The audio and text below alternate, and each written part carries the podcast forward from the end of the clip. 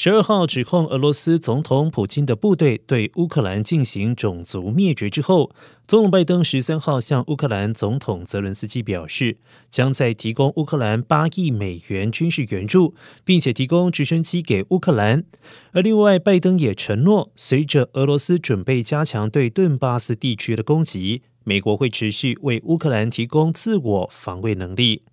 根据白宫释出的对话记录显示，拜登表示，这一次援助包括了已经提供的高效武器系统，以及预计俄罗斯将在乌克兰东部发动更广泛攻击而量身定制的新式武器，包括了火炮系统、炮弹与装甲运兵车。